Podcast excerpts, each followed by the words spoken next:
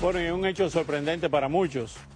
La Asamblea General de las Naciones Unidas eligió hoy a Cuba como miembro del Consejo de Derechos Humanos. Para los que hemos seguido la política internacional y específicamente la política con relación a Cuba y sus violaciones a los derechos humanos, pues eh, hasta cierto punto no nos sorprende.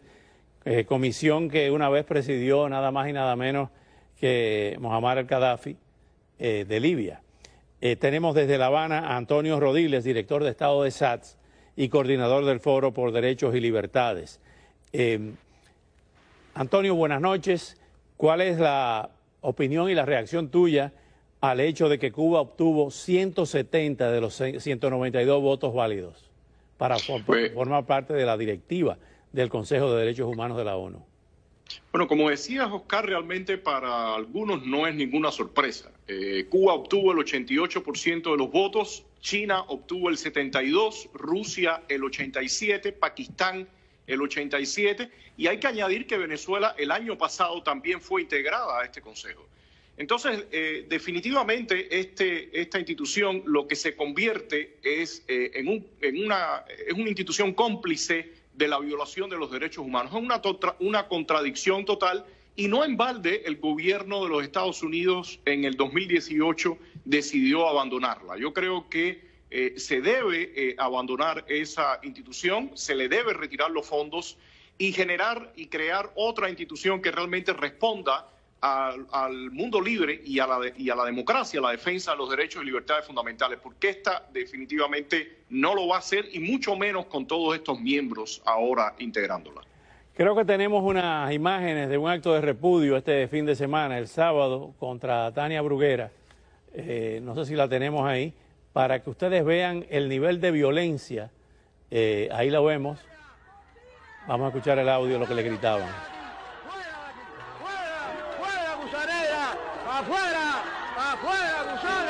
de ¡Fuera de fuera! ¡Fidel, Fidel, Fidel, Fidel, Fidel, Fidel, Fidel, Fidel! ¡Anda! ¡Bajanda, perra! ¡Mercenaria! ¡Mercenaria, fuera de aquí! ¡Fuera de aquí! ¡Fuera! ¡Fuera, gusanera! ¡Afuera! ¡Afuera, gusana! Rodiles, tu opinión sobre estos hechos increíble en pleno siglo XXI, todavía gritando Fidel, Fidel y Fidel ya ha hecho polvo en, una piedra en Oriente. Bueno, es, parte de lo, que, de lo que se vive a diario acá, Oscar, lamentablemente, y, hay que añadir a esto que muchos de esos actos, gracias a Dios, en este no ocurrió, terminan con golpizas y, hay que añadir también, sobre todo, la situación de los presos eh, políticos. Eh, está el caso de Silverio Portal Contreras, que ha perdido la vista eh, de un ojo, eh, recibe golpizas con frecuencia. O sea, realmente la situación de los derechos humanos en Cuba es terrible y, esta, y, esto que ha ocurrido hoy simple y llanamente es una burla. Yo creo que, que no se puede calificar de otra forma. Ahora bien, el, hoy 85 organizaciones de la sociedad de Cuba y varios países firmaron una declaración en la que lamentan la elección del gobierno cubano. Eh, ¿Qué importancia tiene eso dentro de Cuba? Eh, o se encuentran ustedes hoy más desamparados que nunca cuando un organismo universal como las Naciones Unidas pone a Cuba como ejemplo de derechos humanos al frente de una comisión? Mira, Oscar, te voy a hablar con toda franqueza. Por ejemplo, Estado de SAT no firmó ese documento y no lo firmo porque me parece eh, eh, en balde. Me parece que sencillamente es una pérdida de tiempo.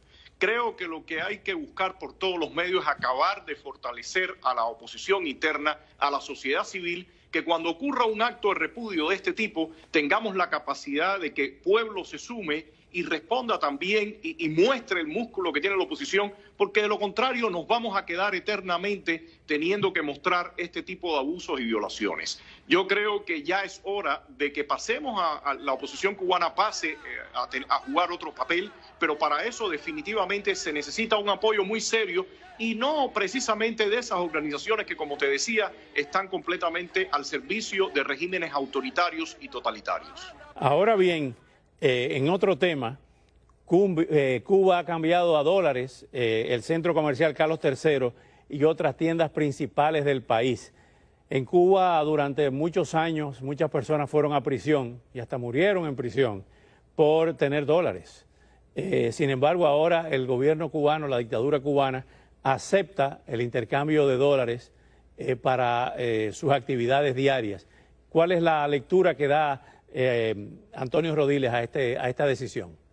Bueno, el gobierno está, Oscar, desesperado por buscar liquidez. El gobierno está en bancarrota, eso no es un secreto. La ausencia de dólares o de moneda dura es total y todas estas tiendas y, los envíos también de, o sea, la facilidad de tarjetas eh, magnéticas para comprar eh, eh, van de la línea o en la línea de la recaudación de, la moneda dura. Hoy estaban anunciando ya, Marino Murillo, uno de los consejeros del régimen, estaba anunciando ya la unificación monetaria. van a tener, principalmente va a circular el peso cubano, van a retirar el CUC y ya han, ya han anunciado que va a haber inflación realmente, van a aumentar los salarios, pero van a aumentar los precios. Y sobre todo lo que andan buscando con este tipo de estrategia eh, es devaluar la moneda y recoger, eh, y, de alguna forma recoger, circulante. Eh, ¿Qué, ¿Qué, va a pasar con los que tienen CUC? Eh, tienen que ir a cambiarlo a, las cadecas, como se llaman estas tiendas, pero hay dentro de todo esto, Oscar, una parte que no se dice, la letra chiquita. Hay muchos cubanos que han vendido sus carros o sus casas en CUC, tienen esa cantidad de dinero, no lo han declarado como ventas, sino como eh, donaciones, y lo que no se ha dicho en ningún momento es si va a haber algún techo o algún límite para cambiar CUC si usted no tiene cómo justificar de dónde los obtuvo. Y yo creo que eso va a ser al final un gran golpe para muchos cubanos también. Ahora bien, ¿cómo está la situación ante todas estas realidades del cubano que vive de una pensión del gobierno en pesos cubanos y de las personas que no tienen ingresos ni familiares en el exterior? El régimen ha dicho que las pensiones también van a subir, pero evidentemente eh, aquí ya hay una, una la inflación se va disparando y, va a ser imposible con una, con una pensión de 300, 400, 500, no sé en cuánto le subirán eh, de pesos cubanos a los jubilados, eh, afrontar la vida.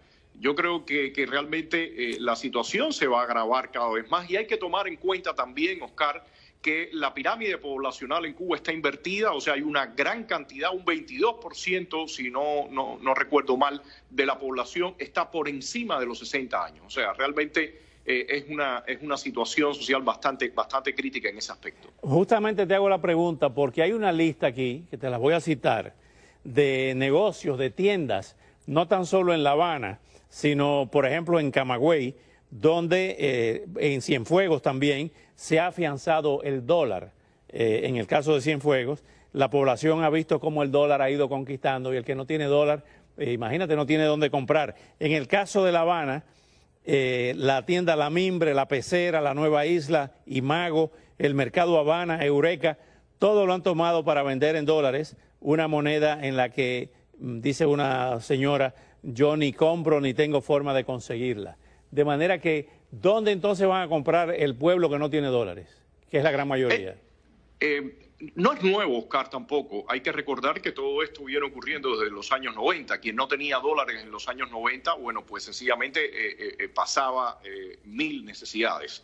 Evidentemente el dólar va a estar en el mercado negro, se disparará los precios y el régimen volverá a la casa para tratar de controlar la tasa cambiaria. Vamos a ver, o sea, definitivamente es un escenario bastante incierto. hay que ver qué pasa en las próximas elecciones, qué presidente toma y todo eso va a definir mucho el escenario de Cuba eh, eh, a partir de diciembre. Antonio Rodiles, muchísimas gracias como siempre. Hasta una próxima oportunidad. Al volver